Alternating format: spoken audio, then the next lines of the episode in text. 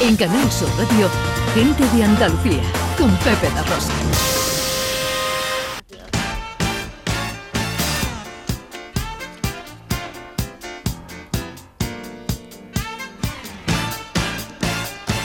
Tiempo para la inclusión, tiempo para la accesibilidad con Beatriz García Reyes, experta consultora en eh, eh, Everyone Consultores. Hablamos hoy eh, del reto pichón, Beatriz, y enfermedades raras. ¿Qué nos quieres contar de esto? Pues mira, en primer lugar vamos a contar que en 2010 Juan Luis Muñoz Escasi puso en marcha el reto Pichón, que hacía a grandes rasgos consiste en recaudar fondos para fundaciones y ONG a través de distintas pruebas deportivas. Y después, por otro lado, con respecto a las enfermedades raras, tenemos que comentar que son las que se definen como aquellas que tienen una baja prevalencia en la población. ¿Y qué quiere decir esto? Que para ser considerada como rara, cada enfermedad solamente puede afectar a un número limitado de personas, concretamente cuando afecta a menos de 5 personas cada 10.000. Entonces, según los datos que hemos estado consultando, existen más de 7.000 enfermedades raras, de las cuales se han identificado 6.172 y además hay muchas personas que conviven con ella en todo el mundo, más de 300 millones en el mundo y tres de ellos están en, España. Em, de entre todos estos enfermos, como son tantos y con tantas patologías distintas, pues hay personas que tienen discapacidad y otros que no, pero lo que coinciden todos es que no tienen visibilidad. Entonces, así, pues viendo todo esto, nos hemos dicho, bueno, pues vamos a colaborar con esta maravillosa iniciativa de Reto Pichón, porque este año está dedicado a las mamás Mewer, que son las mamás de niños con enfermedades raras. Y entonces hoy tenemos con nosotros a Juan Luis Muñoz Escasi, impulsor del Reto Pichón, y a Silvia García Castellano, que es la mamá de Pablo. Bueno, pues eh, Juan Luis, Silvia, buenos días, bienvenidos. Muy buenas, Pepe. Buenas. Gracias por eh, aceptar la invitación de Beatriz eh, y contarnos cosas. Te, te, pregunto, Juan Luis, ¿por qué te embarcaste en esta, en esta aventura del Reto Pichón y cuál es su objetivo? Pues mira, Pepe, eh, lo primero, gracias eh, por, la invitación a vuestro programa y a Bea por, por conectarnos. El reto Pichón, eh, en mi vida hay una influencia muy, muy, muy importante, que es, es mi madre. Y siempre nos ha inculcado a, todos los hermanos la importancia de ayudar a los demás. Aparte, por, mi trayectoria profesional de, de estos últimos 20 años, convivo diariamente con muchas causas o diferentes causas sociales y en tercer lugar, el deporte ha estado y está muy presente eh, en mi vida. Y eso hizo que en el año 2010-2011 pues decidiese crear el, reto, el reto Pichón. ¿Y qué es? Cada año elijo una causa social, me marco un reto deportivo exigente, muy exigente, que utilizo para, para gritarle a la sociedad de que existen muchas personas que lo están pasando mal, no solo en los hospitales, sino también en sus casas. Y por otro lado, recaudar fondos. Y siempre elijo una, una ONG, porque yo nunca toco el dinero, y eso ha generado confianza durante todos estos años. Este año es la Fundación Mewer, que es la Fundación de Medicamentos Huérfanos y, Enfermedades Raras, y ahí van todos los recursos que estamos recaudando este año. Y Juan Luis, este año concretamente, ¿en qué consiste el reto? Vea, yo he hecho muchas, hemos puesto un granito de arena en muchas causas sociales, ¿no? Pero sí es cierto que te tengo que reconocer que desde el año 2021 me siento muy sensibilizado con las enfermedades raras. Descubrí la piel de mariposa, la distrofia muscular de Duchenne. Hay 7.000 enfermedades raras, ¿no? Hay 3 millones de personas que sufren esto, ¿no? Y me di cuenta de tres cosas muy importantes. Por, un lado, la, dureza. La dureza de tener un hijo o una hija que no tiene cura. Has hablado de, las pocas que hay, ¿no? Y por otro lado, de la soledad. Me he encontrado padres, aquí está Silvia con nosotros, ¿no? Me, he encontrado madres que tienen que ser de neurólogo, tienen que ser fisio, tienen que ser médicos, tienen que ser enfermeras. Y están muy solos, y, por eso decidí este año eh, elegir a 15 familias, 15 eh, chicos. Me fui a Costa Rica, que casi no vuelvo, eso ya os lo contaré otro día, a gritar, a gritar, porque mi madre me dice siempre, ¿por qué no hago una carrera de 5 kilómetros? Digo, porque no me escucha nadie. Me fui a gritar que existen las enfermedades raras. Y lo que vamos a hacer este año es 15 chicos, 15 eh, medias maratones, y vamos a visibilizar la historia de cada uno de ellos. Ya hemos empezado y le vamos a llevar su medalla. Yo siempre llego el último, pero siempre consigo la medalla, se la llevamos y les intentamos dar visibilidad y, sobre todo con el dinero recaudado intentar contribuir humildemente a que tengan la vida un poquito más fácil. Pues Silvia, cuéntanos, tú como madre de un niño con una enfermedad rara, ¿cómo es el día a día? ¿Cómo es tu día a día? Uf, bueno, pues el día a día no es sencillo. Yo vivo al día, precisamente. Todos los días me levanto sin saber cómo va a estar mi hijo ese día. Eh, y hacemos pues según él se encuentre. Yo no puedo tener una previsión de mañana, eh, yo no puedo tener un horario laboral, eh, yo ni siquiera puedo saber si mañana mi hijo va a ir al colegio o va a ir al médico. Eh, yo vivo al día. Pablo se levanta bien y ese día cojo el coche y nos vamos a comernos el mundo. Pablo se levanta mal y como ayer, que era la romería en nuestro pueblo, pues tenemos que quedarnos en casa y verlo desde el balcón. Esa es nuestra vida. No tenemos un futuro, eh, no tenemos ni siquiera ¿no? lo que vamos a comer a mediodía, porque en casa la planificación terminó hace 10 años. Él tiene 11, desde los 4 meses empezaron los síntomas y vivimos al día. Eh, disfrutamos cada segundo, cosa que antes, pues la verdad es que no estaba acostumbrada a hacer. Hmm. Y, vamos viviendo, viviendo, eh, dándole todo lo que en ese momento le podemos aportar. Eh, cuando tenemos días malos, que últimamente cada vez son más, porque la enfermedad va avanzando.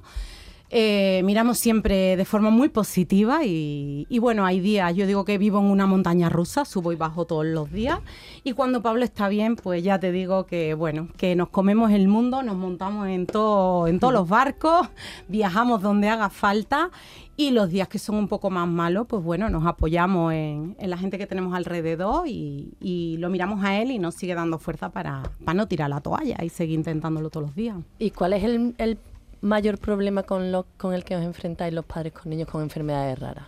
Pues mira, el mayor problema eh, para, las familias como nosotras es el miedo, la incertidumbre, el no tener pues una esperanza. No sabemos nada de, de, estas enfermedades en la mayoría de los casos o casi nada.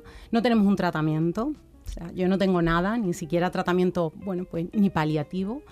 Eh, nos tenemos que esperanzar pues en lo poquito que hay, ¿no? Eh, eh, en lo poquito que los médicos a veces pueden iluminarse y probar. Pablo es un conejillo de India desde los cuatro meses. Todo lo que probamos pues no funciona y lo que funciona al tiempo puede dejar de funcionar. Entonces, la verdad es que, nos enfrentamos pues a agarrarnos, porque tenemos un niño que se merece todo lo mejor del mundo y nos agarramos a la esperanza y no la vamos a perder jamás. Eh, y vamos a seguir luchando, pero es verdad que, nuestro día a día no es sencillo. Claro, es que el, principal problema de una enfermedad rara, por, los pocos casos que se dan, es que hay poca investigación, poca farmacia y, poco nada, poco conocimiento. No tenemos nada. Mm. Eh, hay otras enfermedades raras, pues que bueno, que pueden tener un tratamiento experimental o hay algunos casos y luego hay otras que, que, como es el caso de mi hijo, que entran dentro de la categoría de, eh, bueno, de sin diagnóstico o sin diagnosticar. Eh, y como mi hijo, que ya tenemos la suerte incluso pues, de tener un gen candidato pero eh, a mí me decía hace muchos años el investigado, mira Silvia, te puede tocar la lotería una vez, dos veces, ¿no? Con la enfermedad de RAT te toca tres, pero es que a ti te ha tocado cuatro, ¿no? Vaya. Te ha tocado cuatro porque de lo más raro te ha tocado todavía más, ¿no? Eh, Pablo es la primera persona en el mundo con esa alteración genética, la primera que se haya identificado. Seguramente habrá más, pero no se conoce en el mundo a nadie con esa alteración eh, se conoce para qué sirve el gen, pero en la actualidad no tiene asociada una enfermedad. O sea, nos enfrentamos a que no tenemos ni un nombre. Eso es no existir. Claro, no, no, te puedo preguntar qué enfermedad tiene tu hijo porque no está bautizada la enfermedad. Él tiene una alteración genética eh, de origen metabólico en el gen PFKFB1, la fosfofructoquinasa. Vaya. ¿Y tu hijo encuentra en el día a día mm, eh, barreras, dificultades, eh, inclusión, dificultades de inclusión? Pues imagínate, si cualquier persona con diversidad funcional puede encontrar barreras, imagínate eh, cuando muchas veces no sabemos nada, ¿no? Por un lado, Pablo, pues un niño que físicamente no tiene ningún rasgo, entonces, eh, bueno, pues hay muchas personas que, ni siquiera pueden ser conscientes ¿no? de que hay una dificultad. Y luego, por otro lado, va creciendo, hay cosas más evidentes, va algunas veces va en silla de ruedas, tiene que ir porque se cansa, eh, no tiene voz, Pablo no tiene lenguaje oral, aunque tiene una total comprensión de, de todo lo que hablamos. Él está en este mundo, pero no puede participar. Eh, participa desde hace unos años a través de un sistema digital, eh, como una especie de, de tablet, de comunicador, con el que él se comunica, eh, pero encuentra barreras para todo, porque el mundo no está preparado para las personas que no tienen lenguaje, el mundo no está preparado para las diferencias y, y al final eh, son barreras a cada paso que damos, barreras educativas.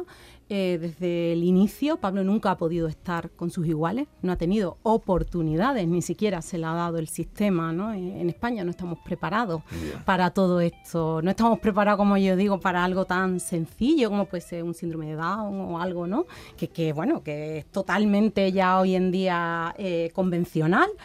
Eh, imaginaos para algo que ni siquiera podemos explicar, que ni siquiera los profesionales pueden explicarse. Eh, y como yo digo, ¿no? Pablo tiene como muchas pequeñas cositas, pues que el mundo no comprende. Bueno, Silvia, ¿qué, qué supone para ti y para tu familia estar dentro del reto Pichón? Pues mira, te tengo que reconocer que al inicio uf, me impuso muchísimo, ¿no? Participar en el reto, eh, porque a veces también las familias estamos muy cansadas, ¿no? De pedir, de tener que llorar, de tener que estar en todos los sitios poniendo a nuestro hijo. Pero cuando conocimos a Juan Luis, cuando teníamos también la garantía ¿no? de la Fundación Mewer y cuando vimos ¿no? eh, la manera en la que se proyecta el reto, que realmente es un balcón ¿no? de visibilidad hacia el mundo, pues vimos una gran oportunidad, no lo dudamos un segundo. Estamos, bueno, eternamente agradecidos porque dar difusión en un caso como el de mi hijo es fundamental. Necesitamos encontrar a todos los Pablos del mundo, eso es lo primero que necesitamos y necesitamos eh, también que el mundo eh, sepa que existen enfermedades sin nombre y, y que, bueno, que poquito a poco vayamos dándole eh, también los recursos que necesitan como cualquier otra persona y como cualquier otro tipo ¿no? de discapacidad. Divulgación, comunicación, conocimiento, gritar, como decía Juan Luis antes, que estas cosas pasan, por supuesto, dinero. Algunas de las cosas que hace el, el reto Pichón para ayudar a estas mamás Mewer y a las enfermedades raras. ¿Cómo podemos colaborar, Juan Luis, con el reto Pichón? Veníamos los dos con una idea clara y, pe- y pediros ayuda es una cosa, pero sí es cierto, en la página web ppd www.retopichón.com, ahí viene el número de cuenta corriente y de Bizum de, de. Cualquier donación, por pequeñita que sea, vamos a poder facilitarles eh, una rampa para que puedan entrar en su casa, una silla para poder ir en el coche, terapia, etcétera, etcétera, ¿no? Pero os queríamos pediros un favor porque hemos accedido a, a un premio que es las bodegas Protos, que se llama Brindis Solidarios, y si somos el proyecto más votado, eh, nos dan, el premio son 10.000 euros. Imaginaros lo que podemos conseguir con 10.000 euros, ¿no? Entonces, eh, Silvia y yo veníamos a, a- a- a gritar aquí en, tu, en vuestro programa que nos parecía un sitio especial y Bea nos ha dado esa oportunidad de deciros que, que votemos. Son 30 segundos en la página web, simplemente pone votarnos aquí y, y es tan fácil. Vamos los primeros, Pepe, pero nos Sí. están pisando Nos los talones. pisando, Venga, vamos, Necesito vamos. que, que ¿Qué grites tú página ahora. web? ¿La, la vuestra? ¿La Vamos. página web? www.retopichón.com. Ahí viene, eh, aparece eh, el tema de bodegas proto, brindis solidarios. Vamos los primeros, pero ven- estamos muy preocupados porque nos están pisando los talones. Y ayer Y os yo hablaba con todas las necesitamos, mamás sí, necesitamos decía, muchos votos, por favor. Reto Pichón. Pu- punto es, o punto com. punto com has dicho, ¿no? Sí. Eh, vale. eh, esto lo, esto- ¿Cuándo se, eh, el- el- se falla esto? el, el 5 de junio acaba el plazo. Pero, pero eso, vamos, vamos, vamos los primeros, es decir, que hemos pegado, estamos haciendo eh, acciones muy importantes, yendo a centros de formación, a conseguir muchos votos, a divulgarlo, pero sí es cierto que, que, bueno, que hay otros proyectos y que nos pisan los talones y nos parece muy, muy importante ganar porque con ese dinero pues va a sumar a todo lo que vamos recaudando y, y eso, y yo creo que, que el poder que tiene, que tenéis vosotros como y el programa no- no- nos vendría espectacular. Eh, eh, eh, a A ver, votar pues, todo el mundo. A eh, pone aquí conocer el recaudado, eh, eh, colabora ahora, eh, brindis solidario de bodegas proto. Aquí Exacto, está. es muy- es muy Vótanos aquí. Y directamente te lleva. Eh, vótanos aquí. Pues Ya, eh, aquí un voto ya. Ea, ya estamos eh, sumando votos. Muchas ¿eh? gracias, por Dios, Aquí, muchas gracias. Me pide datos, pero bueno, tengo que estar pendiente de muchas cosas. Ahora- Ahora, ahora, ahora. Pero Yo bueno, siempre no digo obstante- que mm, cómo colaborar es muy sencillo. No, no todo es dinero, aunque sí es muy importante, como ha dicho Juan Luis.